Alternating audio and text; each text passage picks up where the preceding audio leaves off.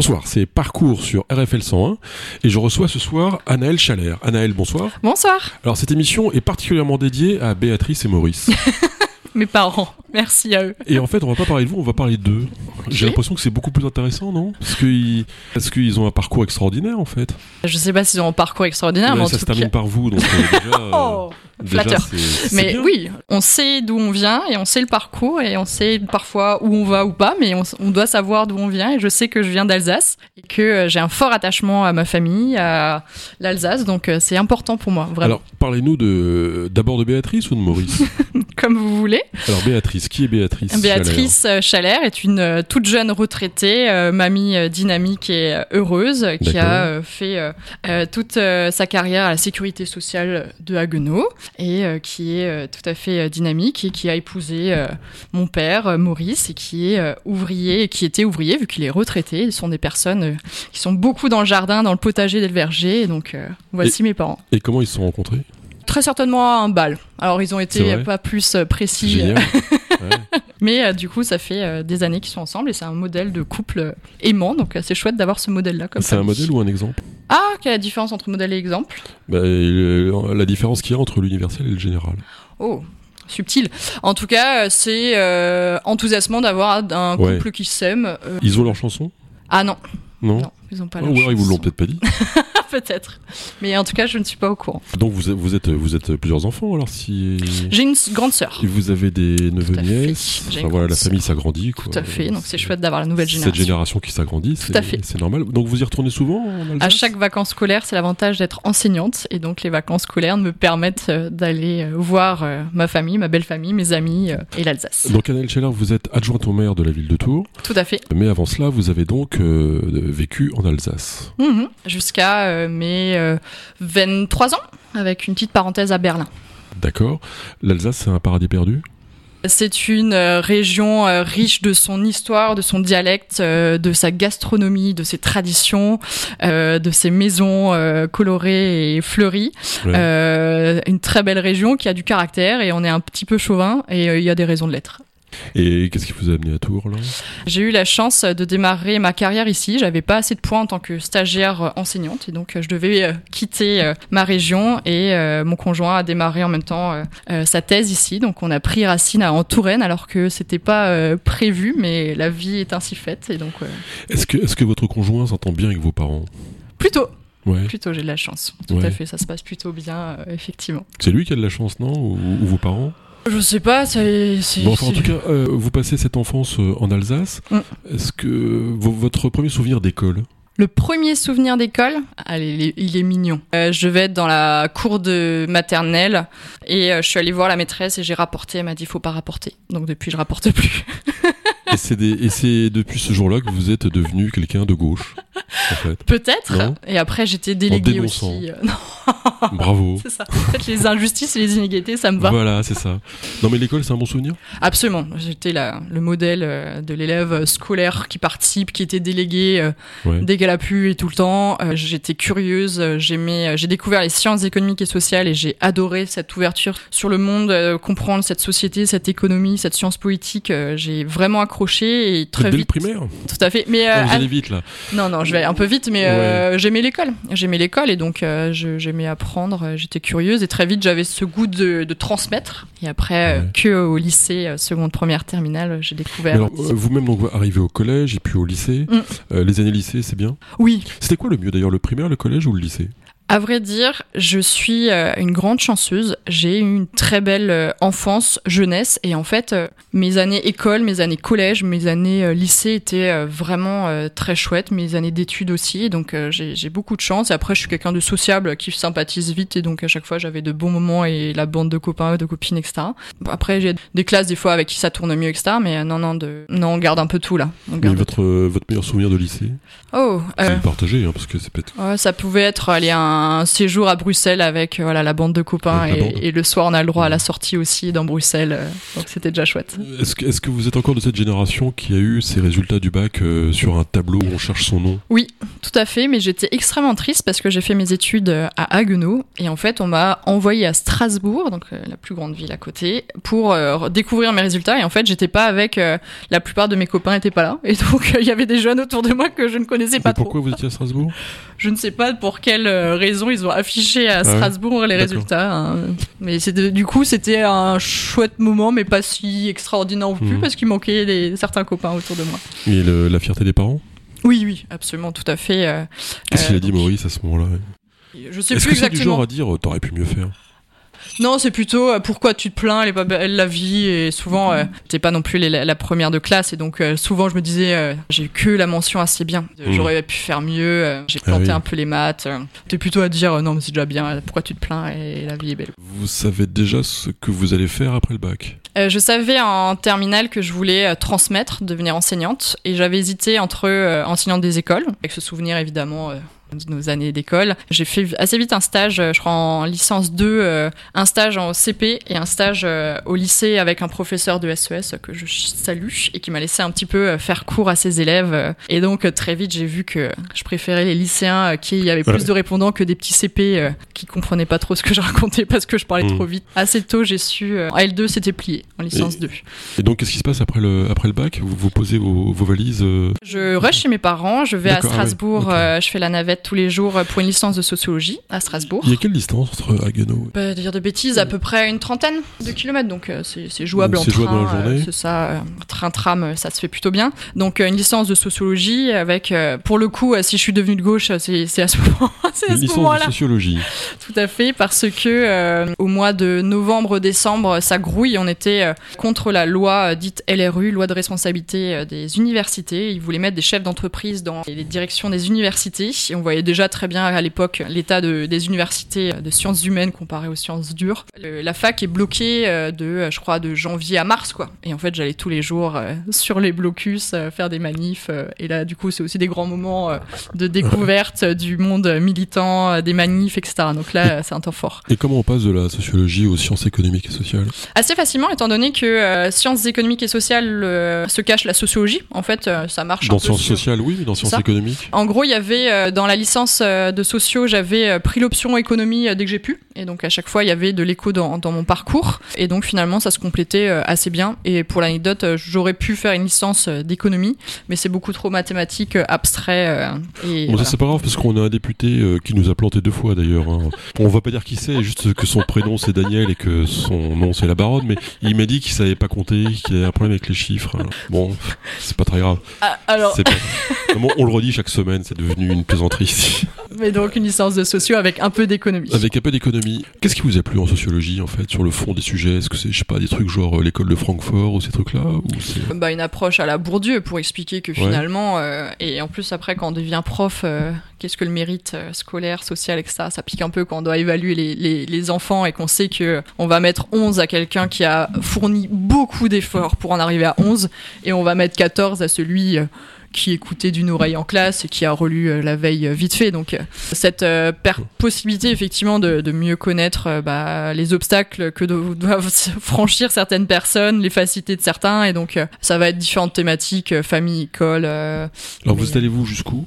L'anecdote, c'est que euh, en troisième année de licence, euh, je l'ai faite à Berlin en, en tant qu'Erasmus, Ouais. et donc Ouais. euh, j'aime à dire que j'ai appris plus en dehors de la fac que sur Ah les oui. bancs de la fac. Ouais. Et donc là, j'ai rencontré un peu le monde entier dans une ville extraordinaire. Donc j'ai eu cette chance-là de pouvoir y, y vivre une année. Et après, j'ai enchaîné très scolairement sur un master qui préparait au, au métier de professeur de sciences économiques et sociales en préparant le concours, le CAPES.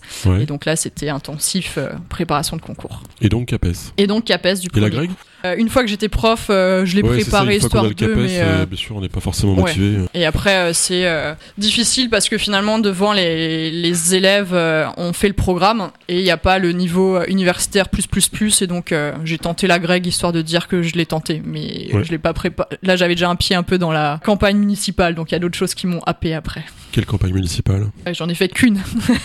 La dernière déjà? Ah, d'accord, déjà. Je- donc la grecque, je l'ai je l'ai passée au bout de quelques années. Euh, je vois bien l'appel du pied, mais revenons quand même au CAPES. Ça fait quoi d'avoir un CAPES? Le résultat, vous vous en souvenez de cette minute euh? Je crois que je l'ai Est-ce appris. qu'il y avait un suspense d'ailleurs? Ah oui, quand même. Euh, Alors, j'ai eu cette chance-là pour le coup, parce que des fois, il faut aussi un peu souligner la chance. Le sujet euh, du CAPES euh, à l'écrit, euh, Ouais. c'était euh, un sujet qu'on a traité et qu'on avait corrigé en classe euh, quelques semaines avant, donc il y a eu un ouf de soulagement euh, qu'on a pu euh, ressentir euh, dans la salle. C'était quoi? Et je l'ai plus. Et je l'ai plus. Je me rappelle un peu plus du CAPES à l'oral, qui est un grand moment aussi où Ouais. euh, j'ai un peu tout donné en termes de dynamisme, de sourire, parce qu'on m'avait dit euh, faut aussi que les gens aient envie de te recruter en tant que prof, euh, CAPES oral. Euh, j'ai appris que j'avais le CAPES, je crois que j'étais en voiture avec des copains et que, que j'ai eu envie de crier de joie, mais que j'aurais pas non plus euh, cassé les oreilles. Mais donc, un, un beau moment de joie et euh, ce côté waouh, je vais devenir prof. Et après, c'est à 23 ans faire semblant de, de passer d'étudiante à prof et de faire croire qu'on est adulte responsable. Et qu'est-ce qu'on fait une fois qu'on a le CAPES? Alors on attend son affectation. La C'est première ça. rentrée qu'on a à J-2, non? On attend son affectation, on pose euh, des options en disant bon bah peut-être Tours, alors que je franchement je savais pas où le mettre sur la carte. hein, ça, donc, ouais. euh, Ouais. Honnêtement, euh, je ne savais pas ce qui se cachait derrière Tours, donc plutôt une bonne surprise à l'arrivée. C'est une ville agréable. Je reconnais un peu des, des qualités que j'ai trouvées à Strasbourg en plus petit évidemment. Vous avez mais demandé à vos élèves de Tours de placer Strasbourg sur la carte Non. Vous- Je crois que vous seriez pas déçus. possiblement, Ouais. possiblement. Alors des fois je parle aussi euh, de l'Allemagne, donc peut-être que voilà, mais ils pourraient me situer dans la bonne direction, mais quoique. Vous, vous avez reçu donc une affectation Oui, une affectation. J'ai acheté des talons. j'ai pris une euh, sacoche en cuir, j'ai fait un chignon et j'ai pris mon trousseau de clés pour Ouais. euh, devenir adulte et qu'on me confonde pas avec une élève de BTS ou étudiante dans Ouais. les couloirs. Et je suis arrivée, j'ai démarré à 100 mètres d'ici, à Paul-Louis Courrier. À Paul euh, Louis Courrier. tout à fait. C'était qui Paul Louis Courrier? Ah, euh, si, si. Non, faut pas que je confonde. Le piège. Parce que maintenant, je suis à Choiseul, donc... euh, C'était qui Choiseul? euh, Le duc de Choiseul-Pralin, c'est le mec qui a inventé la praline. C'est la classe. Je vais La- pas dire de bêtises. praliné. Je vais Alors, éviter ouais, de non, faire non. des bad buzz euh, et Allez. je suis censée savoir. Est-ce que les élèves que vous avez aujourd'hui devant vous sont les mêmes que ceux que vous aviez à côté de vous? Relativement, parce que finalement, je suis d'une génération qui est pas si éloignée. Je me rappelle très bien qu'en seconde, on avait une classe plutôt agitée, avec déjà plusieurs euh, élèves euh, qui n'avaient pas envie d'être en classe en seconde Ah générale. Ouais. Et clairement, je reconnais euh, ça. Et finalement, c'est à chaque fois, je suis ravie quand je sais qu'ils obtiennent ce qu'ils souhaitent faire et qui n'est pas la seconde générale ou une première générale. Et je pousse tous les élèves à aller euh, voir euh, où l'herbe est la plus verte pour eux. Euh, Ça peut être euh, le lycée pro, un apprentissage, Ah euh, oui. que sais-je, mais, mais voilà, tout le monde n'est- pas heureux à faire une seconde générale, à être devant Madame Chalère pendant une heure, deux heures, à l'écouter parler. Donc euh, non, non, il faut que chaque élève trouve sa voie. Et Ça veut dire que le lycée professionnel, c'est par défaut. Absolument pas, justement pas. À enfin, l'inverse, c'est que finalement on pense que euh, par Enfin, défaut pardon, que je- tous doivent faire je- je un- vous une seconde générale. Je vous coupe. euh, oui, alors voilà, c'est peut-être dans ce sens-là. Oui, c'est ça, c'est que La tendance normale est de dire je vais faire une seconde générale Hmm. et donc par défaut, bah, puisque je ne suis pas fait pour être devant Madame Chalère, c'est Bah, que un- je dois faire. C'est un peu chose. triste parce que euh, j'ai sincèrement des élèves qui sont venus me voir le premier jour en seconde en disant Madame, j'ai pas trouvé la filière pro ou le patron, je, voulais me former à être boulanger ou pâtissier et finalement ils sont devant moi et ils ont pas envie d'être là et donc euh, moi j'ai juste envie qu'ils trouvent le patron, qu'ils trouvent la formation et qu'ils fassent ce qu'ils souhaitent faire et donc euh, au contraire je pense que euh, souvent je dis à mes élèves en blaguant que je sais rien faire de mes dix doigts et que la seule chose que je sais faire c'est enseigner. Maintenant je suis à la mairie donc faut que je tienne un autre discours mais voilà c'est aussi de dire valoriser le- les personnes qui ont une intelligence pratique, faire de la mécanique vélo ou que sais-je, c'est absolument génialissime. Faire de l'artisanat, faire de, l'industriel, c'est génial. Et qu'en fait, euh, c'est- il faut ces métiers-là. Et donc, non, non, c'est plutôt à l'inverse de, de, de pas dire à tout le monde, faut faire une seconde générale. Sauf que c'est un peu le discours qu'on tient aussi parce qu'on manque de place dans les filières pro euh, et euh, technologiques. euh. Paul Louis Courrier, c'est un Mm. polémiste qui s'est fait descendre euh, tout près de chez moi. J'ai un alibi. Est-ce que tout est social dans tout ça? Hmm. Je vais reconnaître qu'il y a des éléments euh, biologiques et que, euh, par exemple, on, je pense qu'on sous-estime euh, les hormones euh, par rapport au cycle des femmes ou euh, des hommes. Là, j'en parlais avec une collègue à la mairie. Mais par contre, Les hommes ont des cycles? Non, mais ils ont des, pas. hormones, notamment la testostérone, etc. Et justement, faut que j'approfondisse le, le, sujet. Mais non, non, et que euh, finalement, euh, je suis face à des personnes qui euh, ne tiennent pas du tout compte de l'analyse sociologique et de cette dimension sociale, qui peuvent dire des aberrations et des fois des, des, personnes élues aussi, mm. et de dire que, par exemple, on parlait de la cour de récréation. Faut-il repenser peut-être nos cours de récréation où il y a beaucoup à dire, ou notamment ouais, ouais, ce qui est valorisé, c'est le terrain de sport, le terrain de foot au centre, où les garçons se sentent légitimes et prennent tout l'espace, et des études montrent que les filles sont reléguées tout autour, jouent à des jeux calmes qui prennent peu de place, et mmh. finalement tout est pensé par rapport à ce terrain de sport. Et finalement, les garçons qui n'ont pas envie de faire la course, de faire du foot, ils peuvent être moqués et traités de soit insultes qui les rattachent à des filles, soit à mmh. une orientation euh, sexuelle. Et euh, finalement, euh, de nous dire oui, mais aujourd'hui ou hier, on n'est pas obligé en tant que garçon de faire du foot. Oui, sauf que attention, vous avez juste le risque de vous faire insulter, etc. Et donc, c'est intéressant d'avoir quand même cette approche-là, de dire que finalement. Mais ça marche dans l'autre sens, c'est-à-dire qu'on pourrait dire que les filles ont le droit de jouer au foot Absolument oui, et je faisais partie de ces filles-là. non, vous êtes une cycliste, vous Non, mais j'allais avec. Alors, pour l'anecdote, à Niederschaffolsheim, petit village que je salue, je prenais mon village, qui est un petit bourg, et j'allais avec mon petit vélo, euh, avec les, les, les, copains garçons à jouer au foot. Et donc, euh, j'étais acceptée à ce moment. Bah, aux États-Unis, c'est ah un sport de filles. Tout à fait, parce que à côté, il y a plus des garçons, des sports encore plus de mecs. Mais oui, mais l'analyse de genre est vraiment importante pour euh, juste voir les inégalités subies par les femmes et aussi par les hommes. Finalement, pourquoi les hommes n'ont pas le droit de pleurer, montrer leurs émotions. Et on voit bien mmh. que, là, j'en parlais avec mes élèves, donc c'est le clin d'œil. Il y a un fameux dicton qui dit femme au volant, mort au tournant. Et en fait, 85% des conducteurs euh, qui décèdent tristement sont des hommes. Et en fait, plus de 90% des personnes dans les accidents liés à l'alcool et aux drogues sont des hommes. Parce que donc l'analyse genrée est intéressante parce qu'en plus on dit des contre-vérités et des blagues sexistes qu'il faut dénoncer, évidemment. Et vous leur apprenez la différence entre la causalité et la corrélation? Oui, tout à fait. C'est euh, une activité effectivement souvent. Il y a de quoi euh, faire là. Qui, oui, tout à fait. L'esprit critique cet après-midi, c'était sur les stéréotypes qui entraînent les préjugés, les discriminations. Donc un beau programme. Qu'est-ce qu'ils en pensent alors les gamins Ça les intéresse d'ailleurs? Ouais, là ça marche. Là c'est une activité qui. C'est pas, pas, un peu du magot d'ailleurs comme truc ça? Quoi donc? Bah, D'intéresser les élèves avec ce genre de, de questionnement? Ah non, parce qu'en fait, euh, je pense que c'est juste indispensable de juste révéler que toutes et tous, on a des stéréotypes en tête, et que ce soit sur les blondes, euh, les catholiques, euh, les parisiens, et qu'on a tous ces stéréotypes, et que finalement, on vient à juger avant de connaître, et ça peut vraiment entraîner mmh. des torts, et les discriminations subies à l'embauche ou face à un logement, et quand j'ai une élève de seconde qui me dit, mais est-ce que je dois changer de prénom pour trouver un emploi, ça me serre un peu la gorge, quoi. Non, non, c'est clairement important, et les filles et garçons qui sont blancs de peau avec des prénoms à consonance euh, française, mmh. bah en fait juste entendre aussi que en fait eux, il y a moins de chances qu'ils se fassent discriminer et qu'ils soient bien conscients qu'en fait d'autres se font discriminer. C'est extrêmement euh, important dans notre société de se rendre compte que euh, certaines personnes ont des avantages ou des désavantages et sont discriminées ou pas. Qu'est-ce qu'ils en pensent Maurice et Béatrice de ça? Vous mmh. êtes engueulés avec eux avec ça? Non, non pas avec ce sujet-là. Parce qu'entre générations, ça. Alors, euh, ils vont plutôt euh, vous dire, euh, ça, ça, ça, sert un peu plus, ça pince un peu plus sur tout ce qui va être écologie. Ah. parce que. Alors, on va y arriver.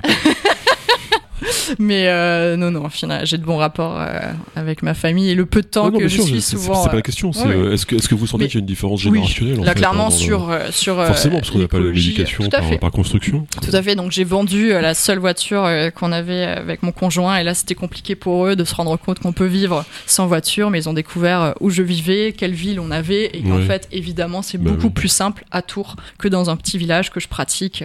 Bien sûr. Donc, on, là, on a vu la partie enseignante mm. de votre activité, mm. activité que vous avez conservée, euh, Anaël Absolument, tout à fait. Pour autant, il y a quand même pas mal de questions qui se posent avant d'aborder les questions écologiques ou politiques mm. sur l'enseignement. Enfin, bon, alors deux mots pour faire simple, parce qu'on n'a pas non plus. Oui, on, pourrait prendre plusieurs heures. On va pas vous prendre toute votre soirée, mais euh, cette réforme du lycée, pour faire simple, j'ai une fille au lycée. Mm.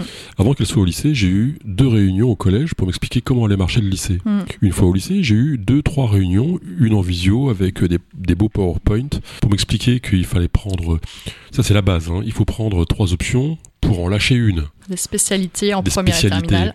Vous avez pas l'impression qu'on se fout de ma gueule quand même? Constat est le bon. Alors je vais essayer de rester très calme. C'est difficile pour moi parce que Ah, j'ai Carrément, été, ouais. euh, pour ouais, les genre- parents aussi, hein, je peux vous le dire, parce Ah qu'en ouais, fait, il non, y a non. que les enfants de profs qui peuvent s'en sortir. Oui. C'est une- honteux, quoi. Euh, j'étais euh, plus que mobilisée, je vais le, je vais l'affirmer. J'étais de celles et ceux qui étaient mobilisés contre cette réforme et contre d'autres de casse du service public, qu'on s'entende. Hein. C'est une réforme qui vise à supprimer des profs, à réduire le nombre d'heures des enseignants. Donc, euh, de manière euh, claire, effectivement, c'est euh, insensé de se dire euh, en terminale, je lâche une spécialité. Concrètement, aujourd'hui, un élève qui voulait avant faire un bac S Mhm. doit supprimer soit les mathématiques, soit les SVT, soit la science physique. En ES, filière que j'ai faite, lâcher soit les mathématiques, qui est vraiment importante, alors il y a des options à côté, j'entre pas dans les détails, soit les SES, soit l'histoire. C'est c'est aberrant. Et on s'aperçoit qu'il manquait des maths, ah ben on va en remettre, tiens, finalement. Bah, on avait dit dès le début que c'est une aberration de Ouais, les enlever. Et euh, ce qui est vraiment, euh, qui est moins visible, il y a beaucoup d'heures qui étaient avant en demi-groupe, en demi-classe, qui ont sauté. C'est-à-dire qu'avant, j'avais le temps en demi-classe, en TD et en accompagnement personnalisé, de faire de la méthodo avec des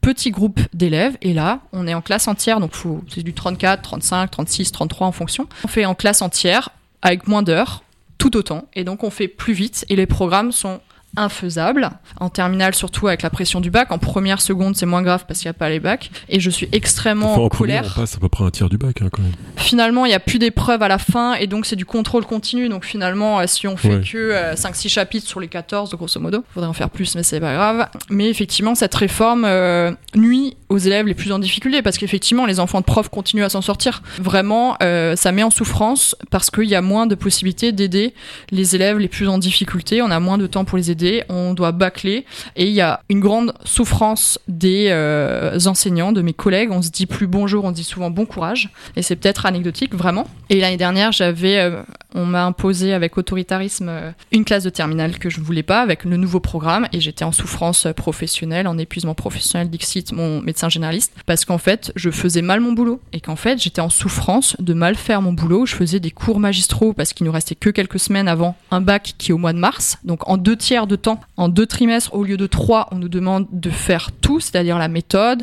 l'acquisition, les révisions, etc. Ce n'est pas possible et les élèves sont en souffrance et après euh, on fait n'importe quoi avec le grand oral. Je vais essayer de pas prendre trop de temps, mais euh, je suis euh, dépitée parce que la casse du service public dans les hôpitaux, qui est inacceptable. J'allais y venir parce qu'il n'y a pas que l'enseignement, Absolument, la casse du service la public, sécurité, c'est la justice, la justice, la justice, les et hôpitaux, c'est euh, révoltant. On a des, oui, on a des, des services publics qui sont des trésors nationaux. Et en fait on saccage. Et en fait là ils sont en train de faire le tri d'enfants qui sont malades. C'est juste ça, ça me met réellement en colère. Et finalement euh, c'est là où on se dit que euh, les plus riches vont avoir de l'argent pour se soigner, les plus riches vont avoir euh, un conseiller pour savoir quelle spécialité abandonner, quelles études faire, etc.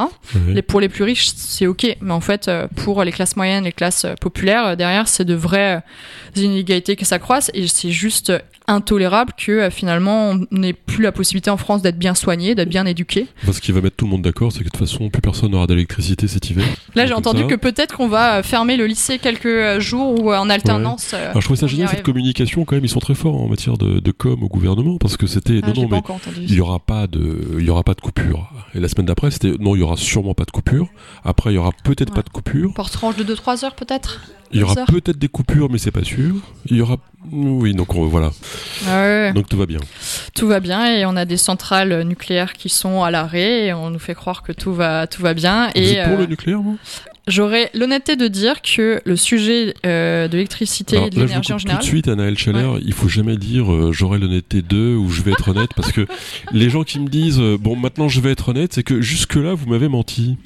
Alors non, C'est que justement, en fait, c'est comme Macron qui dit toutes les deux phrases euh, j'assume. À Quelqu'un qui me dit tout le temps j'assume, Mhm. j'ai une question là-dessus. c'est juste Donc pour bon, dire en fait sérieux, que le, Le plus sérieusement, euh, c'est que euh, le sujet de l'énergie est extrêmement complexe. C'est là où je voulais en dire. C'est que je Oui. sais ce que pour le lycée en fait c'est assez clair. Hein. Je, je sais où je vais avec euh, avec cette réforme, etc. Pour l'énergie, c'est beaucoup plus compliqué. De mon point de vue, qui humble parce que c'est pas euh, mon domaine d'expertise. On a toutes les raisons d'être contre le nucléaire, sauf qu'à un moment donné, pour avoir de l'énergie euh, sans carbone, euh, et là je vais me faire euh, gronder par certains copains militants, on a quelques années pour euh, faire une transition écologique euh, qui évidemment euh, me, me mobilise beaucoup. Euh, relancer des, des centrales à charbon, c'est pas la solution non plus. Mais en disant qu'aujourd'hui, euh, il y a des centrales qui sont à l'arrêt en hiver, il y a des centrales qui sont à l'arrêt en été. Le sujet est vraiment complexe. À cause de ça, je voulais dire, j'ai l'honnêteté de dire que j'ai pas une réponse simple sur le nucléaire. Ouais. Mais de toute façon, c'est une question qui traverse euh, Oui. tous les partis. Et qu'un débat. euh, euh. D'ailleurs, en février, il y aura un, des dé- un débat à Tours. Dans les mois à venir, il y a un débat public national. Et Ouais. ça s'arrêtera à Tours, donc j'ai hâte d'en être. Et vous partiriez en vacances avec Yannick Jadot ou avec Sandrine Rousseau? Euh, c'est le moment de dire que je ne suis pas Europe Écologie Les Verts, que Ah. je ne suis pas dans un parti politique, C'était pas la question. mais que du coup, ça permet de dire que finalement, euh, ces débats de personnes, euh, c'est pas ce qui m'intéresse le plus. non mais vous voyez ce que je veux dire, c'est que Oui, oui. Au, au travers de ça, il y a, il y a Oui, une tendance, une approche qui est radicalement différente. quoi. Absolument. Euh, je vais pas donner toute mon âme à l'une ou l'autre. Parce que je pense que toute personne a ses, ses limites. L'écoféminisme a le mérite pour moi de poser certaines questions et certaines Mhm. analyses et de Mhm. euh, maltraiter toute la planète comme les hommes ont pu maltraiter euh, les femmes. euh, Ça a le mérite de re-questionner un petit peu des choses et que je ne crois pas à la croissance si c'est un peu le- la caricature. Mais euh, voilà, là, à un moment donné, il faut re-questionner notre société, notre économie. Donc euh, un peu plus Sandrine Rousseau sans dire amen à tout ce qu'elle dit, Bien tout sûr. ce qu'elle propose, Mhm. etc.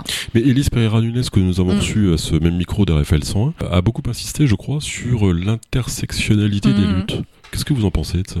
Je pense que c'est un élément euh, très important. Alors, euh, je, je suis moins calée euh, qu'elle sur ce dossier, mais effectivement, juste euh, reconnaître que euh, il faut défendre la planète, il faut défendre euh, les femmes qui subissent les, les violences sexuelles, sexistes. On en a parlé récemment. Protéger la biodiversité, reconnaître qu'il y a des discriminations raciales. On en parlait juste avant sur l'accès au logement, à l'emploi, et que effectivement, finalement, il y a des personnes en plus qui subissent plusieurs inégalités et des discriminations. Et donc, effectivement, c'est une approche qui me parle, sans que je sois expert du sujet. Oui, bien sûr.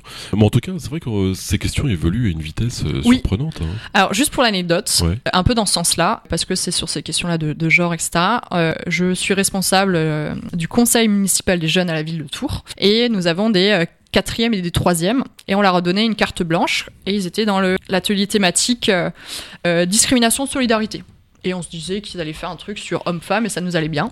Et ils ont demandé à faire une émission de radio sur la transidentité.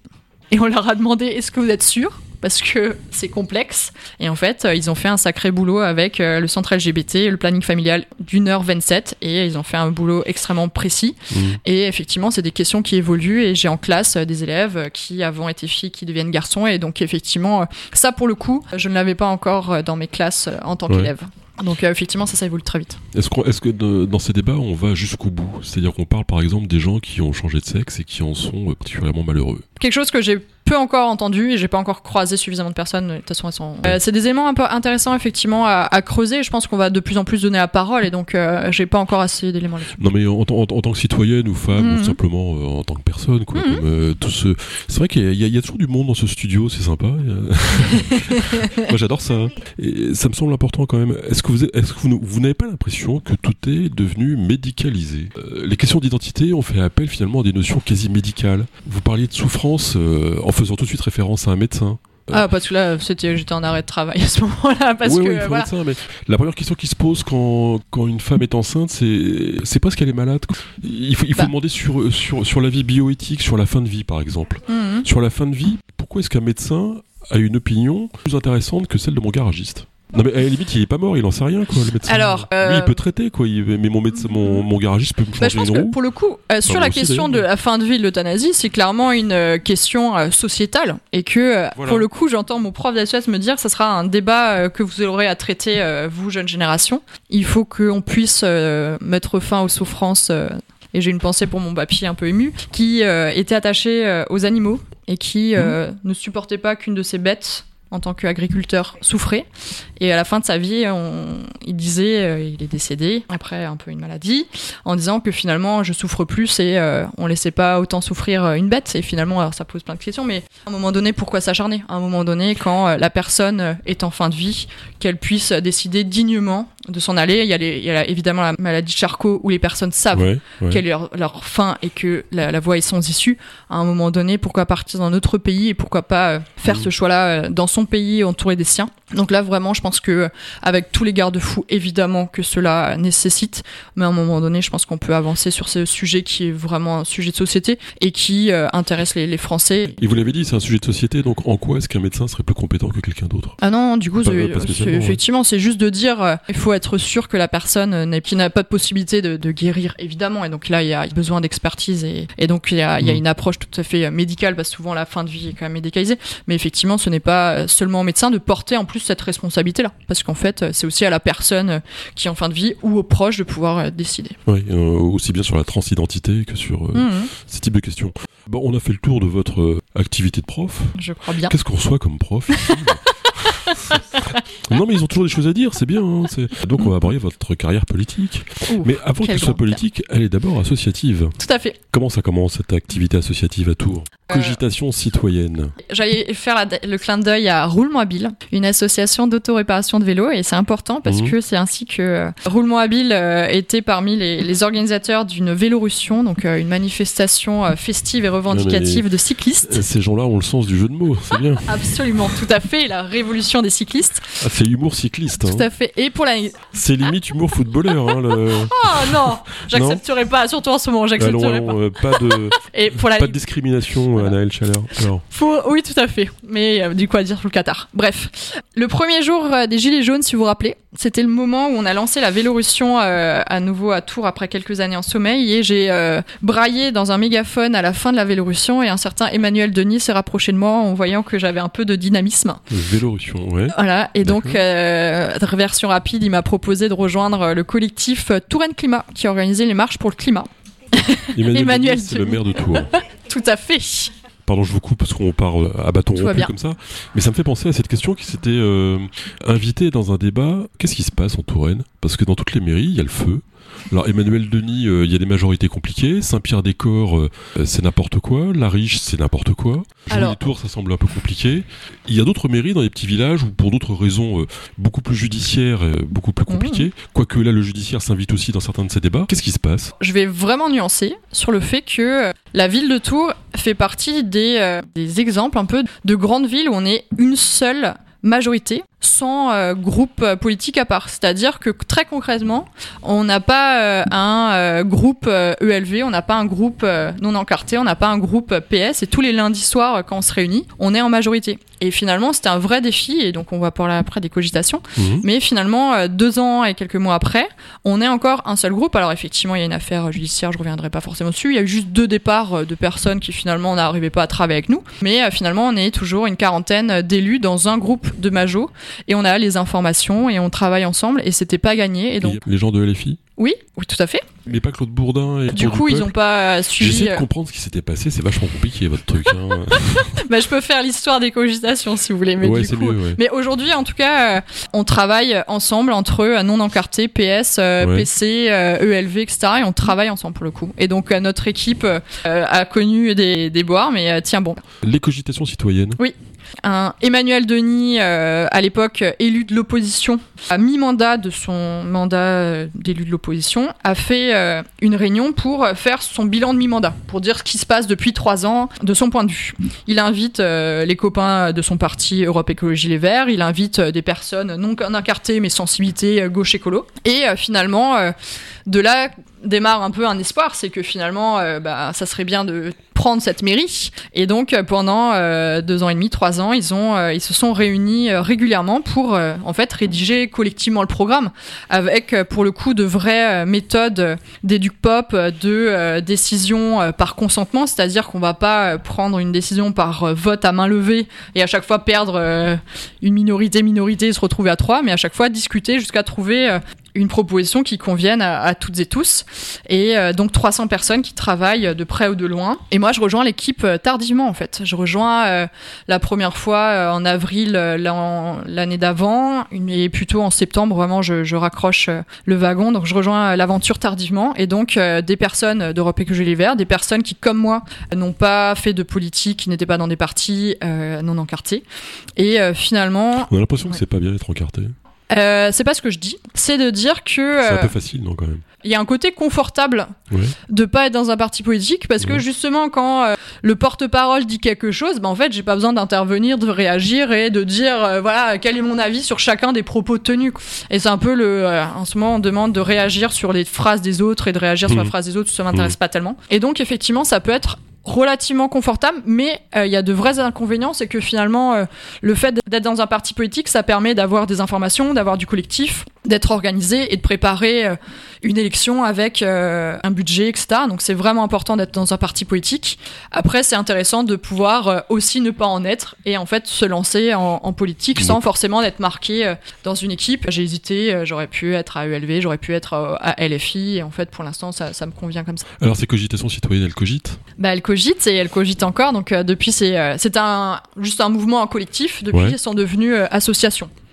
Et on s'est réunis il y a quelques euh, deux semaines et d'échanger entre en qu'élus tête dans le guidon et moins disponibles et euh, les personnes qui sont euh, dans l'association cogitation citoyenne. Et donc Mais les cogitateurs sont pas les décideurs. Il n'y a pas un peu ceux qui cogitent et puis ceux qui font Non, parce qu'on a besoin d'un peu des deux. hein. C'était très chouette d'entrer en politique par les cogitations citoyennes Ouais, parce que ouais. il y a vraiment eu cette formation à l'intelligence collective. Ça peut paraître un gros mot, mais en fait, mon cerveau tout seul, il a peut-être une ou deux idées. Souvent, j- j'émets des idées, je suis pas sûre de là où ça va, et j'ai vraiment découvert qu'il y a le plan A qu'on peut avoir en tête. Mhm. Une personne va avoir le plan B, et peut-être qu'ensemble on va faire le plan C. C'est peut-être le plus euh, intéressant, le plus souple, le plus de bon sens, etc. Et donc ça, c'est vraiment quelque chose qui m'anime et qui m'a permis après de s'y penser la démocratie euh, permanente, parce que finalement, je suis arrivée sur une délégation qui amène à ça, hein, à être dans l'intelligence collective, dans le dialogue et euh, la participation citoyenne. Vaut mieux avant de faire un peu cogiter et réfléchir à qu'est-ce qui est possible techniquement, financièrement, humainement, etc. Alors, ouais, la démocratie permanente, c'est une de vos délégations? Tout à fait, la centrale. Tout à fait. Alors, c'est, euh, vous m'avez dit, euh, donc toute la durée, euh, tout le monde, tout le temps. Alors c'est euh, effectivement c'est un idéal et donc comme euh, l'égalité et la liberté, mais effectivement c'est l'idée de euh, faire de la politique. Alors c'est ça, ça paraît ballot, mais autrement c'est de dire que c'est plus possible de porter une politique sans que les habitants soient à minima informés, concertés, qu'ils puissent s'exprimer sur ce qu'on va proposer. Et donc effectivement de partir du principe que le plus simple c'est quand on refait une place. Les personnes qui vivent aux abords de cette place sont celles et ceux qui la connaissent le mieux, qui connaissent les euh, besoins, les euh, ce qui va, ce qui va pas, les améliorations possibles. Et donc, il est indispensable de mettre ces personnes autour de la table pour refaire au mieux cette place, parce que c'est déjà on dépense de l'argent, autant que euh, ça serve et qu'ils répondent vraiment aux besoins. Pour le tramway, par exemple? Ah, gros sujet. Donc, sujet métropolitain.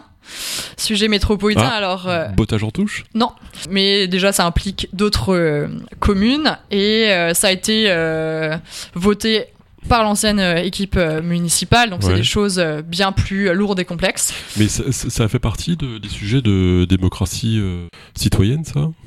Alors, Est-ce- est-ce- En gros, ce qu'on a demandé leur avis aux gens, quoi? quand il y a de grands travaux, il y a une période de quelques semaines euh, obligatoire où les personnes doivent avoir l'information. Et, et donc à ce moment-là, j'étais pas trop encore impliquée euh, dans ces, dans ces sujets-là. L'un des sujets les plus difficiles pour faire de la concertation de la démocratie permanente, euh, comme on l'entend, c'est euh, la voirie, la circulation et les mobilités. Des sujets euh, imp- intéressants, mais finalement, des fois, il faut tester aussi pendant plusieurs semaines, plusieurs mois pour savoir si ça marche ou pas. Parce que évidemment, il y a des gens qui vont être profondément contre qu'on change quelque chose. On peut citer euh, le pont Wilson, on peut citer euh, la vélorue d'Entraigues, etc. Des fois, il est important aussi de pouvoir voir pendant euh, des mois si ça fonctionne ou pas. On a annoncé, alors je sais pas si vous connaissez la rue des Bordiers à Tournord, qui est une rue importante et passante. Mhm. Pendant des mois, on a essayé. Et finalement, ça marche pas et cette expérimentation, on va, on va l'achever et elle est pas suffisamment concluante. Il y a trop de trafic euh, rue de la Fosse Marine. On revient en arrière, on va chercher un autre plan C ou un autre plan D. Mais là, pour le coup, effectivement, au départ, on a dit il faut qu'on tente. Et en fait, pour le coup, des fois, là, c'est du concret, c'est du trafic automobile. Et il y a des gens qui viennent pas que du bord de cette rue ou de cette route, Mhm. qui viennent de plus loin, de Saint-Cyr et autres. Et donc, c'est euh, des enjeux euh, un peu autres. Et là, j'assume qu'on va pouvoir tester pendant quelques mois, d'expérimenter, et après de revenir vers les habitants. Et là-dessus, j'indiquerai qu'il faut qu'on progresse ville de Tours pour bien évaluer et euh, donner plus la parole aux habitants habitantes pour que ces expérimentations euh, soient euh, aussi de la concertation. En Mais est-ce qu'il y aura une deuxième ligne de tramway à Tours? Je, je l'appelle de mes voeux. Ouais. Euh, aux dernières nouvelles, elle va pas sortir avant euh, 2028. Et euh, je pourrais dire que la Bon, On situation. morts d'ici là, non? Parce que je pense que les Russes, euh, je pense que le dernier Chinois aura tué le dernier Russe, là où au train où ça va. Je suis arrivée euh, en 2013 et c'était l'inauguration euh, de la première ligne de tram, donc je n'ai pas Ouais. subi euh, ces, ces travaux. euh. Anaël Chalère, euh, pour être tout à fait direct, les bruits qui courent, hein, euh, moi je fais simple, euh, je suis pas un connaisseur du dossier d'ailleurs, Mhm. hein, c'est que ce sont des tractations politiques avec des gens de LFI. euh, Il y, a- il y a les questions de groupes politiques qui interviennent sur le débat sur euh, tramway, pas tramway, tracé, pas tracé, etc. Alors je sais pas quelle est votre position par rapport à ça, ça vous met absolument pas en cause ou quoi Mhm. que ce soit, mais euh, visiblement les gens autour de moi ne comprennent pas, c'est que ces questions ne soient pas à un moment tranchées. Mhm. Est-ce qu'il y a une démocratie directe? Est-ce que les gens ont été interpellés? Est-ce que les gens concernés ont pu s'exprimer? Et est-ce qu'une décision est prise? Le reste, euh, ah pareil, le reste c'est de la cuisine politique qui ne regarde En même gros, pas. hein. effectivement, il y avait euh, avant notre euh, équipe municipale sous l'ancien mandat et a été euh, décidé en conseil métropolitain du- de la ligne 2 euh, du tramway. Donc ça a Mm. été décidé politiquement. Après, effectivement, c'est compliqué la situation métropolitaine. Je soulignerai juste qu'on est dans une situation un peu ubuesque où la ville de Tours Ville centrale de 137 000 habitants sur une métropole euh, de 22 communes. Mhm. Nous ne sommes euh, actuellement dans aucun poste d'exécutif. Parce c'est-à-dire- Denis n'a pas voulu en être. parce que ils n'ont pas été euh, capables de nous donner suffisamment de postes pour que ce soit acceptable pour nous. Ils n'ont pas été capables de vous donner ou vous n'avez pas été capable de les prendre? C'est une bonne question. Après, effectivement, actuellement, la majorité des élus sont de curieux droite à la métropole. Une majorité euh, d'élus de droite, donc euh, c'est un fait, c'est Mhm. ainsi. Et euh, finalement, on a tenté au- les premiers mois d'avoir un partage des postes de la vice-présidence entre droite et gauche, ville-centre et ville-extérieure. Ça a capoté et que finalement, c'est Fré- Frédéric Ogis, maire de Joyer Tour, qui Mhm. est président et qui finalement euh, n'a pas souhaité donner un équilibre euh, entendable. Et donc à un moment donné, pour nous, c'était pas tenable d'avoir euh, si peu. Alors entre temps, ça a tellement changé. Mais à un moment C'est donné, pas très démocratique ce truc d'ailleurs entre nous. et Euh, euh, vraiment, c'est là aussi le, le nœud du problème. ouais, Le ça, nœud du hein. problème, c'est que euh, on a euh, sur les 22 euh, maires, euh, on n'est pas du tout sur la parité, c'est un autre sujet, mais finalement on a euh, une assemblée métropolitaine qui est pas paritaire, qui euh, du coup n'a pas un, des vice-présidences qui représentent aussi le poids démographique. C'est qu'à un moment Ouais. donné, on peut être d'accord ou pas avec euh, ce que font euh, les, les élus de, de la ville de Tours, mais à un moment donné, on a aussi été élus, on est, on représente la ville centre de 137 000 habitants. À un moment donné, ça serait ok qu'on ait aussi les possibilités de faire avancer les, les dossiers parce que pour l'instant là, Mhm. on a une triste métropole qui en gros n'en est pas une, qui fait un peu euh, communauté de communes euh, au rabais et là euh, sont euh, c'est pas franchement acceptable. Oui, mais voilà, vous avez résumé tous les sujets, mais je prends deux exemples. Hier, Ouais. j'étais à Paris, où, Ouais. où là aussi, il y a plein de travaux, c'est l'enfer. Bon, on accuse Anne Hidalgo d'avoir semé la peste et le choléra en même temps, un petit peu de tout, alors que la région n'y est n'y est peut-être pour quelque chose aussi. Hein, dans ah, la région Île-de-France euh, n'y est pas pour rien non plus. La ville de Tours, mais je prends un, un exemple, Azel Rideau, euh, au hasard. Euh, moi, j'ai un panneau lumineux. Alors, tout le monde trouve ce panneau ridicule parce que il, il défile plein de textes de pub. Donc, il crache de l'électricité, de l'énergie absolument pour rien. Il est même dangereux dans une descente près d'un virage. Et Madame la maire me dit Ouais, mais j'y peux rien, c'est la Comcom. Ah. C'est facile Ouais. de dire j'y peux rien, c'est la Comcom. Moi, j'ai Hmm. pas voté pour la Comcom. Et le Hmm. clampin qui se balade à Tours, il a pas voté pour vous ou contre vous. Mhm. À Tours, il a, il, il a voté pour Tours, il a pas voté pour une métropole. Absolument. Mais là, euh, Et y a. le gars qui habite à Paris, il a pas voté euh, Anne Hidalgo pour ou contre la région Île-de-France. Quand on habite Jouer les Tours, on habite à Tours. Quand on habite à Boulogne-Billancourt, on habite à Paris. Donc pourquoi est-ce qu'on fait pas de tout ça une seule commune, qu'on en finisse Hmm. Euh, je, je vous donne un exemple. J'étais à Santa Barbara en Californie, où il y a à peu près le même nombre d'équivalents de personnes euh, de Tours et Aglo. Mhm. Il y a six élus, et ça suffit. Et ouais, ça vous la coupe. Oui, parce que je sais la charge de travail euh, que j'ai et autres, et donc Bah comment euh, à 6 ils décident, là, du coup, l'intelligence bah, ça marche très bien. Visiblement, ça marche mieux qu'ici. Bah après, la, la culture américaine est peut-être Oui, pas la voilà, même, et bon, donc c'est- euh, faut voir aussi. Après, Ouais. euh, si c'est pas les élus qui décident, c'est les techniciens, et donc euh, je salue les techniciens, mais à un moment donné, Ouais. euh, faut quand même que, vu le nombre de réunions, vu le nombre de dossiers, etc., là Enfin, ça il y me a paraît. très. Vous vous rendez compte Si en plus on y ajoute les, les gens qui sont élus au département, Ah oui. ce truc qui ne sert à rien entre nous, parce que ce sera à la région, ce serait pareil. Alors, Franchement, moi j'ai amené un voisin étranger à Azel Rideau. On est passé devant le. À chaque fois je le répète, mais mais je, mais je- mais je gagnerai à la fin. Donc euh, on passe devant l'école primaire, c'est la mairie. Juste Ouais, en haut de la rue, c'est le, collège, c'est le collège. Vous avez compris. Le- juste Mhm. après, plus loin à Chinon, c'est le lycée, c'est la région. Ici, on va à Tours, c'est l'université. hmm. Euh, Mais c'est ridicule. C'est honteux. Alors effectivement, ce millefeuille territorial qui est très complexe, en plus on rajoute le niveau métropolitain et ça pose Voilà. vraiment des difficultés de lecture. Voilà. hein. À la ville de Tours, et j'ai toujours pas retenu, un jour j'y arriverai, si le parc, euh, le jardin, le square, il est ouvert Hmm. ou il est fermé, Hmm. c'est l'un c'est la métropole, l'autre c'est la ville. J'ai pas encore Hmm. retenu lequel. C'est génial. C'est merveilleux. Voilà, les, dé- les- les déchets, euh, c'est la métropole, etc. Et donc- Alors je vous vole cet exemple, je regarderai parce que ça c'est très joli. jour, C'est- faut- Vous, m'avez trouvé un truc très joli là. mais du coup, il faut savoir lequel est lequel et je ne l'ai pas encore. C'est énorme. Mais effectivement, c'est complexe en termes de compétences et donc de savoir, euh, là, c'est un territoire euh, entre les mains de la métropole, là, c'est entre les mains de la ville de Tours, mais on peut intervenir, etc. C'est une confiscation du pouvoir aux citoyens ça. ça rend les choses complexes. Comment simplifier ce millefeuille territorial Ils en ont tenté. supprimant des feuilles. Alors, il y a une certaine euh, région Alsace euh, qui est devenue un département et ça nous, ça brise le cœur de certains Alsaciens parce que du coup, euh, certains se bagarrent pour avoir une région Alsace et que le Grand Mm. Est euh, c'était aussi autre chose parce que maintenant on est avec Champagne-Ardenne et que c'est Mm. un autre débat. Hein, donc ils ont voilà, la région Centre est région est devenue région Centre Val de Loire, donc ça a rien changé pour nous. Effectivement, c'est c'est complexe. Euh, J'appelle de mes voeux une, une métropole en tout cas plus représentative et plus démocratique. Et par exemple, il y a un conseil de développement, euh, donc des personnes qui donnent du temps, d'énergie euh, à la métropole pour euh, faire des préconisations. Et autant vous dire qu'on les entend pas trop encore ces préconisations et que j'ai hâte de, de, de voir un jour ces préconisations. Mais, mais voilà, à un moment donné, la métropole est de loin pas dans son fonctionnement à la ville de Tours, la métropole Anaël. Chalard, est-ce que vous seriez d'accord là comme ça, euh, Mm. quitte à changer d'avis demain d'ailleurs, pourquoi pas Mais non, mais tout le monde a le droit, hein, c'est c'est évident. Mais puisque ça n'engage que vous-même, est-ce que vous seriez d'accord pour prendre toutes les communes, les 22 communes que vous avez citées, de dire ça s'appelle Tours point barre et il y a un conseil municipal pour tout le monde terminé. À un moment, c'est oui ou c'est non. hein.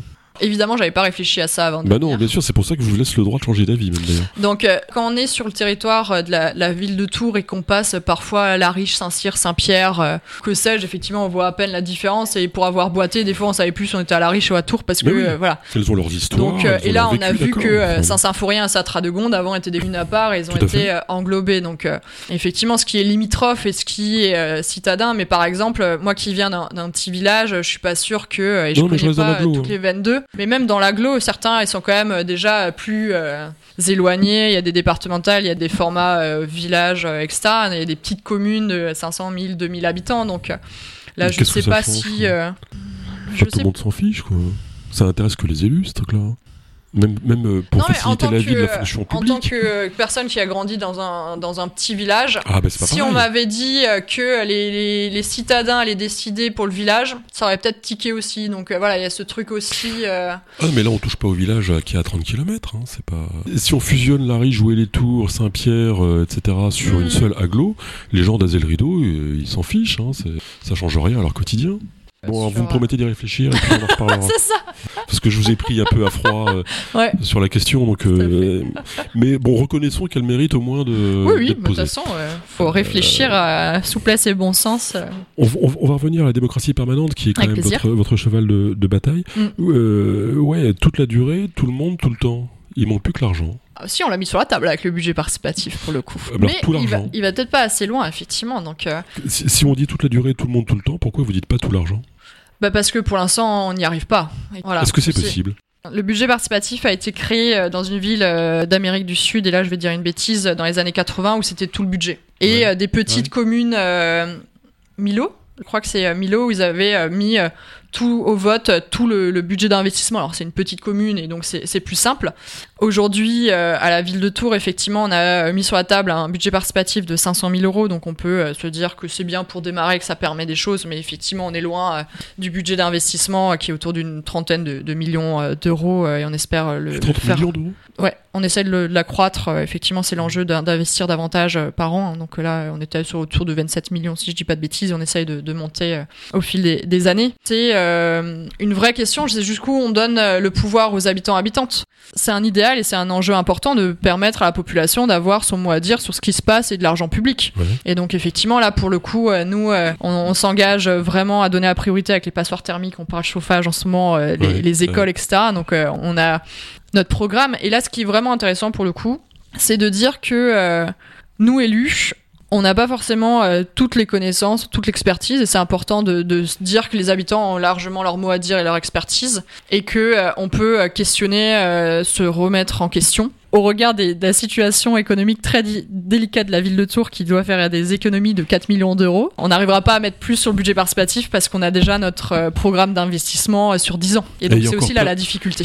Parenthèse, il y a encore plein de lumière allumée la nuit à Ah. des boutiques, non? Il y a plusieurs choses. Le Honnêtement, j'ai que- pas été vérifié à 3h du matin.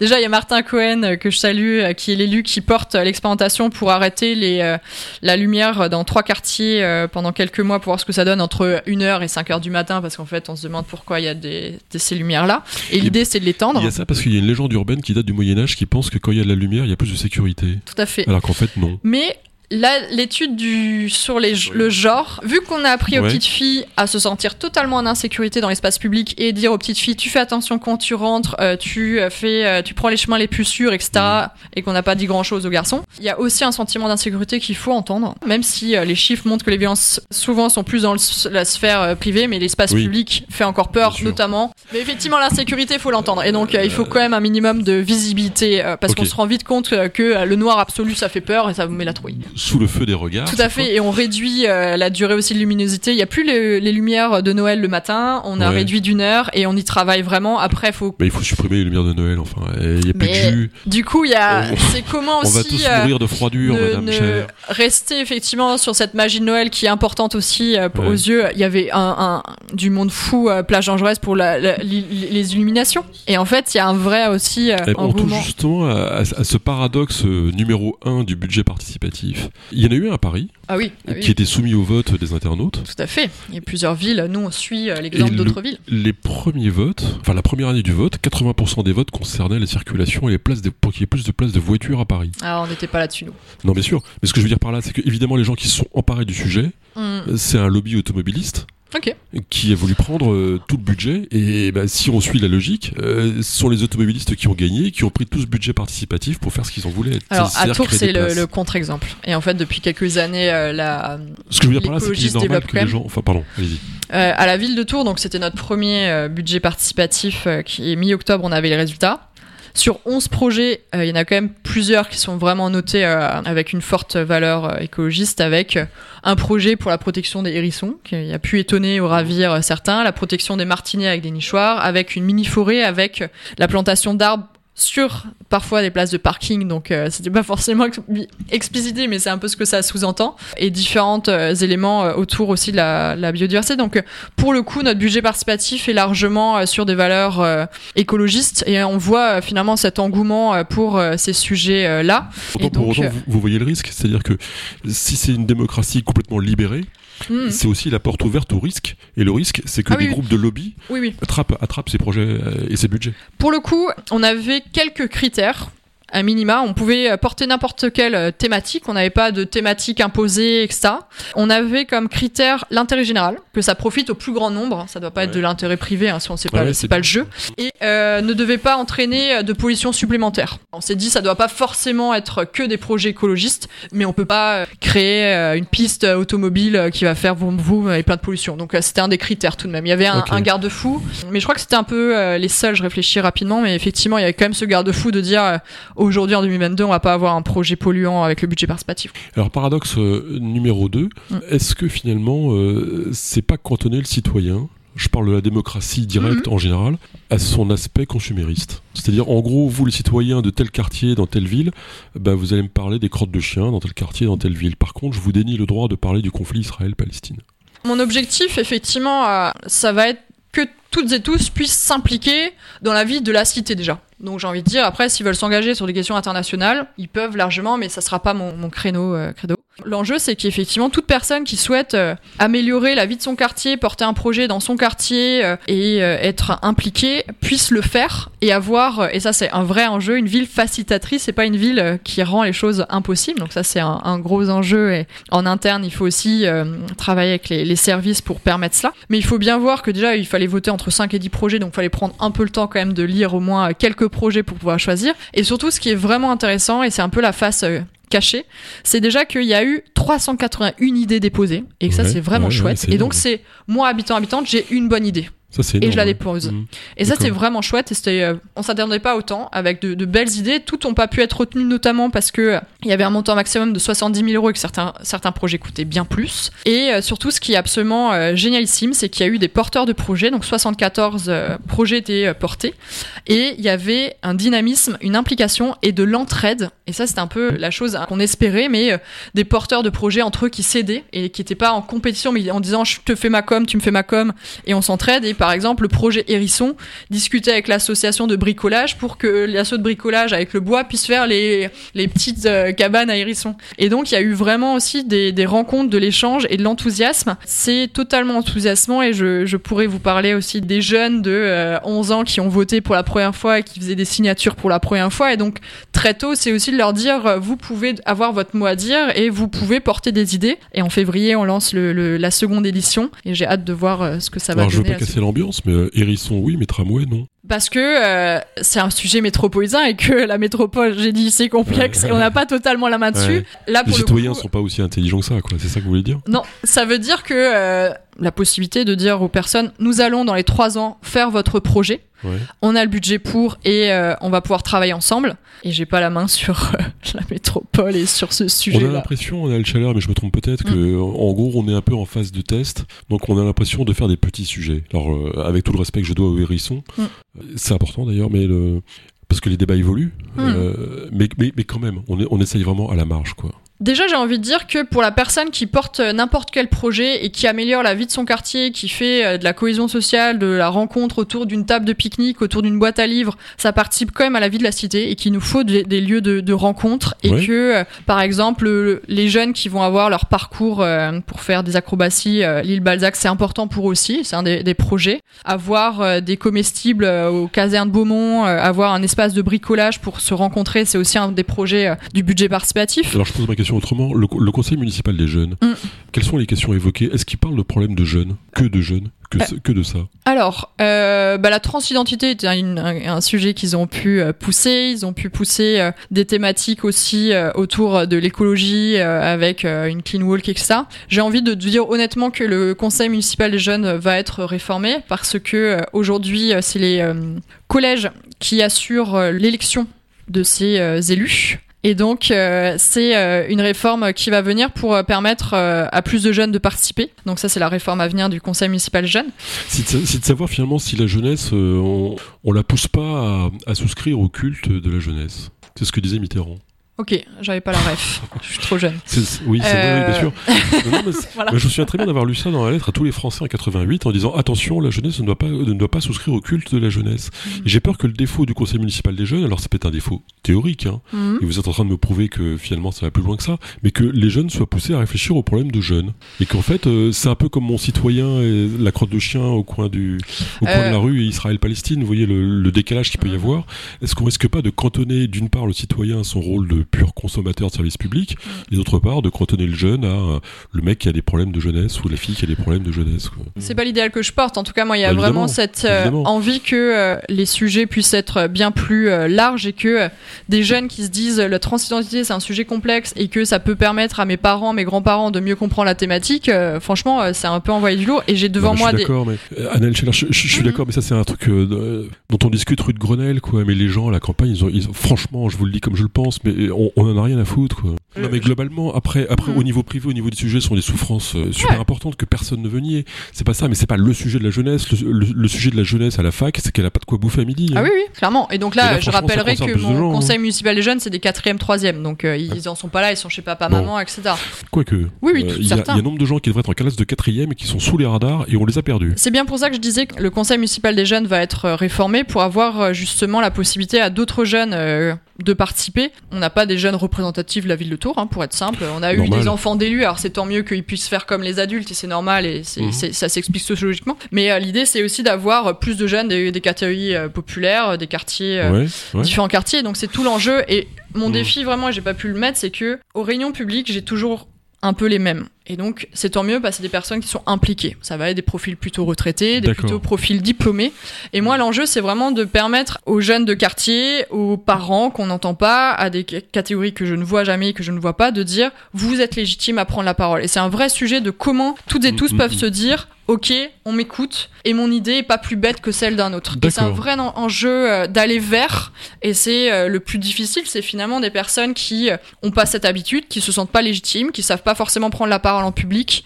Comment leur permettre aussi de s'exprimer et de dire, moi dans ma ville, j'aimerais, j'ai besoin de ceci. Et je suis allé voir des SDF pour qu'ils aillent à une réunion publique. Évidemment, ils sont pas venus. Et la Mhm. prochaine fois, en fait, je prendrai directement leurs notes de leurs souhaits et de leurs besoins pour la place du monstre. D'accord, donc vous avez euh, tout à fait cerné le problème. euh, Oui, tout à fait. J'imagine, ouais, vous m'avez pas attendu pour bien. Oui, oui, non, non, mais à cause de ça, autant dire les choses ouais. clairement. hein. donc c'est Mm. c'est vraiment euh, un des enjeux d'avoir euh, plus de personnes autour de la table ou qui puissent s'exprimer dans l'espace public pour faire remonter leurs problèmes et qu'on puisse avoir une parole euh, plus euh, vaste, plus variée. Mais d'ailleurs, c'est un fait. problème qui existe depuis longtemps. Je le vois aussi dans les petits villages où, euh, au premier conseil municipal, tout le monde est là. Et à la fin de la mandature, il faut passer des coups de fil pour avoir le quorum parce que tout le monde s'est barré. Il reste plus que les, Alors effectivement, il faut aussi accepter que euh, tous n'ont pas envie de s'engager pendant 6 ans, euh, jour et nuit. Ouais. Et donc c'est Mm. aussi ok de se dire, sur ce projet, on va vous demander peut-être une disponibilité euh, de deux réunions pour que vous Mm. puissiez juste vous exprimer ou même un one-shot. Et d'avoir différents formats euh, de l'engagement. J'ai fait une réunion où il y avait le mot euh, bénévole papillon. Et en fait, c'est aussi ok d'avoir une personne qui dit, bah, Ah oui, je serai dispo que euh, un dimanche après-midi par mois. Et en fait, je serais pas je veux pas porter à bout de bras l'association. Et en fait, toutes les associations, j'étais avant euh, aussi déléguée à la vie associative, tournent souvent sur euh, 4-5 personnes euh, qui sont souvent épuisées. Ouais, bien sûr. Mais par contre, on note quand même que euh, il y a encore un tissu associatif extrêmement riche à la ville de Tours, plus Mhm. riche que dans d'autres villes, Mhm. qu'il y a des juniors associations avec des mineurs qui se créent, que ça foisonne. Alors certaines euh, s'endorment et, et disparaissent, d'autres se créent. Mais finalement, on a quand même une population euh, française dans les associations et qui sont impliquées aussi dans la vie du quartier. Et c'est aussi ça qu'il faut pousser. Et euh, évidemment, euh, c'est enthousiasmant de voir des personnes qui vont créer un nouveau euh, fête des, voisins ou un nouveau projet dans le quartier, euh, des jeunes qui veulent se mobiliser pour des sorties à Bousignac, Roche-Pinard, euh, etc. Aller chercher ces personnes et aussi faire connaître, et c'est un des, prochains enjeux, c'est de faire connaître que effectivement la ville de Tours a des démarches de participation citoyenne, éducation et de budget participatif, conseil de quartier, que je pourrais en parler également au, CMJ, conseil municipal des jeunes, mais de dire en fait dans les quartiers ça bouge. Une radio qui est extraordinaire du côté de Maris Bastier, c'est la radio de quartier où les jeunes prennent la parole et les, les moins jeunes sur ce qu'ils vivent dans le quartier. Il Faut va y avoir. des jeunes à RFL 100. hein. Oui, tout à fait. Et là, il y en a, ils bossent à la radio du côté de Maris Bastier. Ouais. Il y a Ouais. des cafés des femmes euh, au Sanitas où les femmes euh, font une manif maintenant euh, pour contre les violences sexistes sexuelles et pour le 8 mars. Et en fait, c'est aussi mettre en avant ce qui se passe dans les quartiers. Et certains, ils attendent pas l'élu pour bouger. Et en fait, c'est aussi de les valoriser et de voir que euh, il y a plein de choses qui se font dans les différents territoires et les valoriser et donner envie à d'autres parce qu'en fait, c'est tout à fait possible. Ok. Alors on va, on va conclure euh, assez rapidement sur des choses un peu plus légères, mais euh, j'en profite puisque vous évoquiez ces sujets lourds que j'ai eu euh, malheureusement la triste occasion de devoir appeler le 119 pour signaler des Mm. violences faites à des enfants. C'est très compliqué. Hein. Il, y a, Mm. il y a à peu près 6 heures d'attente pour quelqu'un. Alors, c'est un vrai sujet et je pense que effectivement la société française a évolué depuis quelques années, a réussi à nommer féminicide et les violences subies par les femmes sexuelles, sexistes, etc. Et que le prochain tabou qu'il faut lever, c'est Oui. effectivement les violences subies par les enfants. Et j'en ai parlé, euh, ça fait que un an que les enfants des femmes victimes de violences sont reconnus également comme co-victimes. Avant, ils étaient simples témoins.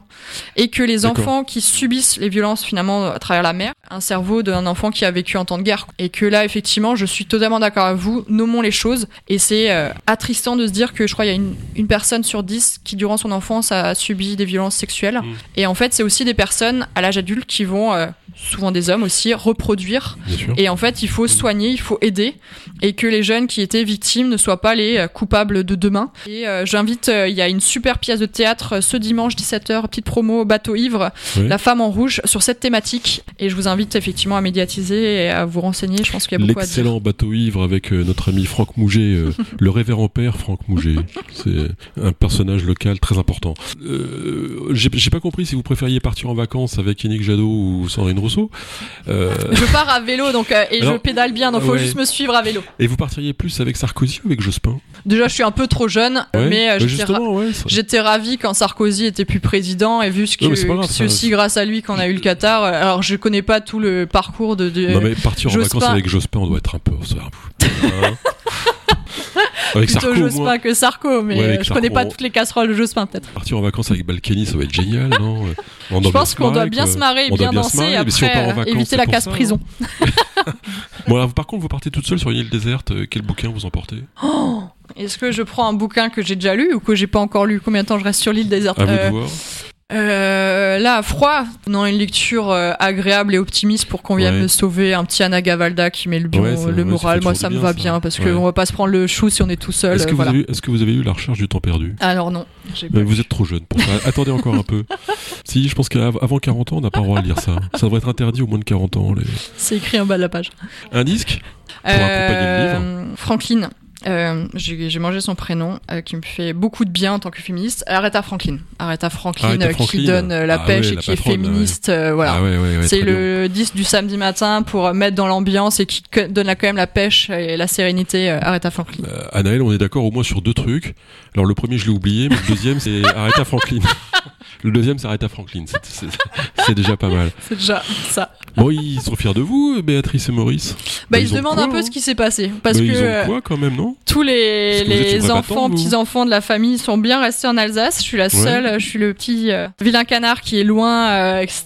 Et donc, euh, mais ouais, ce truc de complètement fou parce que quand on vient d'un village de 1300 habitants, Ouais. on peut se dire qu'on va peut-être finir au conseil municipal de ce Ouais, petit village. enfin, vous êtes pas non plus au fin fond de l'Afrique, hein, faut pas exagérer. Non, non, mais non, mais c'est, c'est, en fait, c'est, aussi se dire, je suis légitime aussi à être adjointe dans une grande ville où j'habite peu Bien depuis sûr. longtemps. Et voilà, je suis jeune, je suis femme, donc il y avait que voilà. Mais C'est quoi la suite de votre carrière d'ailleurs euh, C'est de pas avoir de carrière, donc ça j'ai compris, mais. euh, J'ai bien laissé la porte ouverte à dire Ouais. c'est ok euh, si je retourne à que prof et j'arrête là euh, le mandat et je laisse la place à d'autres parce qu'il y a d'autres personnes qui sont totalement euh, compétentes euh, pour porter euh, un mandat euh, gauche écolo évidemment. Ouais, mais. euh, Mais, euh, ou alors être, maire, être continuer. maire de Tours, ça vous irait bien, non? Euh, Bon, j'ai dit la même chose à Élise. Hein, donc. c'est bien de pousser euh, tout le monde à, à se poser la question, Ouais, mais ouais. euh, non, déjà on va essayer de survivre euh, à ces trois années, Ouais. quelques mois qui restent parce que c'est euh, Ouais, c'est chaud. ça prend de l'énergie. Hum, Et hum. quand on fait des réunions publiques 18h30, 20h30, le temps euh, personnel, familial est aussi bien réduit. C'est quoi votre Donc- devise? souplesse, robustesse et bon sens. Bon sens, robustesse et bon sens. Un truc dans le genre. À un moment donné, quand... ro- Robustesse, je pensais au café. Bon sens souplesse, que je pensais. Bon, peu importe. quand on est adjointe et qu'on arrive avec le Covid et qu'en situation Ouais. de Covid, faut faire de la participation citoyenne et qu'on s'arrache un peu les cheveux avec les euh, recommandations sanitaires, ben faut trouver euh, Pourquoi les gens ne votent plus?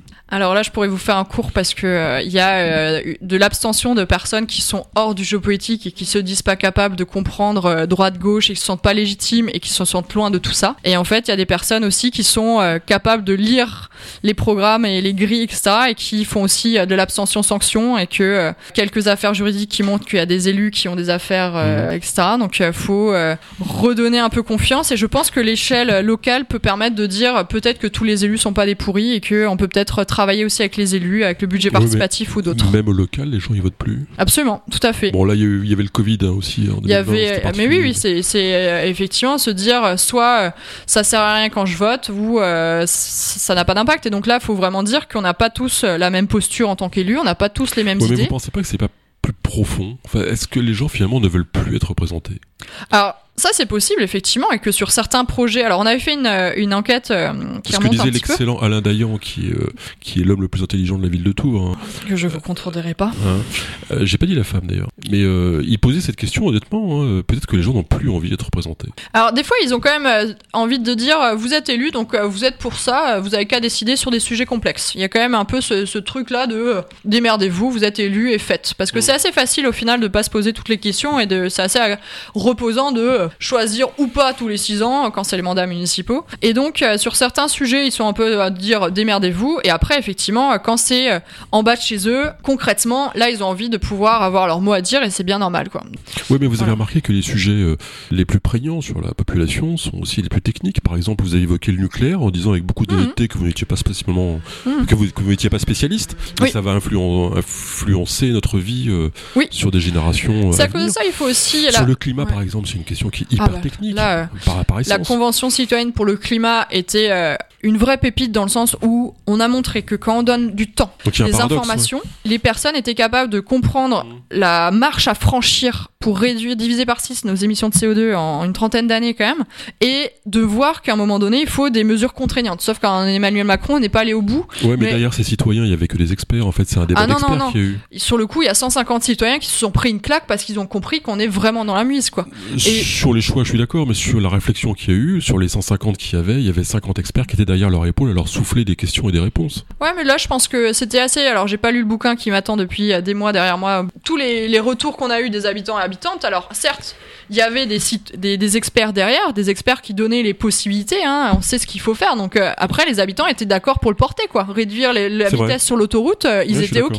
Euh, réduire, alors, je sais Mm. plus toutes les, les Oui, oui, mesures, oui, mais des mesures clair. contraignantes parce qu'aussi quand on a la possibilité de garder son petit confort etc bah en fait c'est vite tentant de pas changer ses habitudes faut aussi euh, voir que des- les habitants sont prêts à euh, ce que l'État pousse des mesures contraignantes quand euh, ils sont informés etc donc la Mm. convention citoyenne pour le climat était une vraie une belle démarche qui n'est- n'a pas allé jusqu'au bout n'est pas allée jusqu'au bout Bon, alors on va dire à, à Béatrice et Maurice qu'ils ont fait une future députée.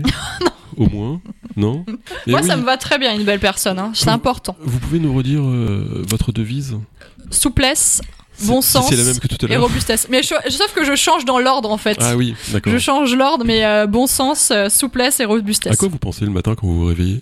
Que je suis à la bourre pour aller au lycée. Et le soir quand vous vous endormez? Euh, ça dépend si j'ai cours à le lendemain ou pas, mais à souvent je pense aux cours que j'ai un peu préparés. C'est ça, le flux Bon, allez, on les profs. embrasse, euh, Maurice et Béatrice, euh, ils, ils peuvent être fiers, c'est bien. Merci. Donc on pense à eux, et puis bah, vous revenez nous voir, euh, parce que euh, j'en profite pour rappeler que nous faisons donc euh, des débats sur la démocratie est-elle en danger et la crise de la représentativité. Alors, il y a énormément de gens qui veulent participer à ces débats, donc du coup on a fait une deuxième équipe. Très bien, Alors, je suis désolé, mais vous allez jouer dans l'équipe B. ça me va. ça me va. Je mais pense en fait, que... non, il n'y a, pas d'ordre, c'est juste par ordre d'arrivée. Ou alors c'est par ordre d'arrivée, parce que je n'avais pas l'honneur de vous connaître avant. Donc la première équipe, c'est, euh, la première dans l'ordre chronologique, c'est le club des 5, Qui comme son nom l'indique va être 4, parce que je crois que Perico Légas peut pas venir.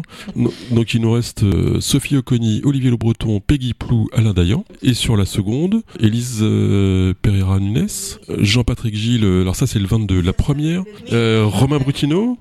Donc je répète que le, la, la- la première équipe du club des 5, ce sera le 8 décembre au KGB. Le 8 décembre au KGB à 19h, c'est ça?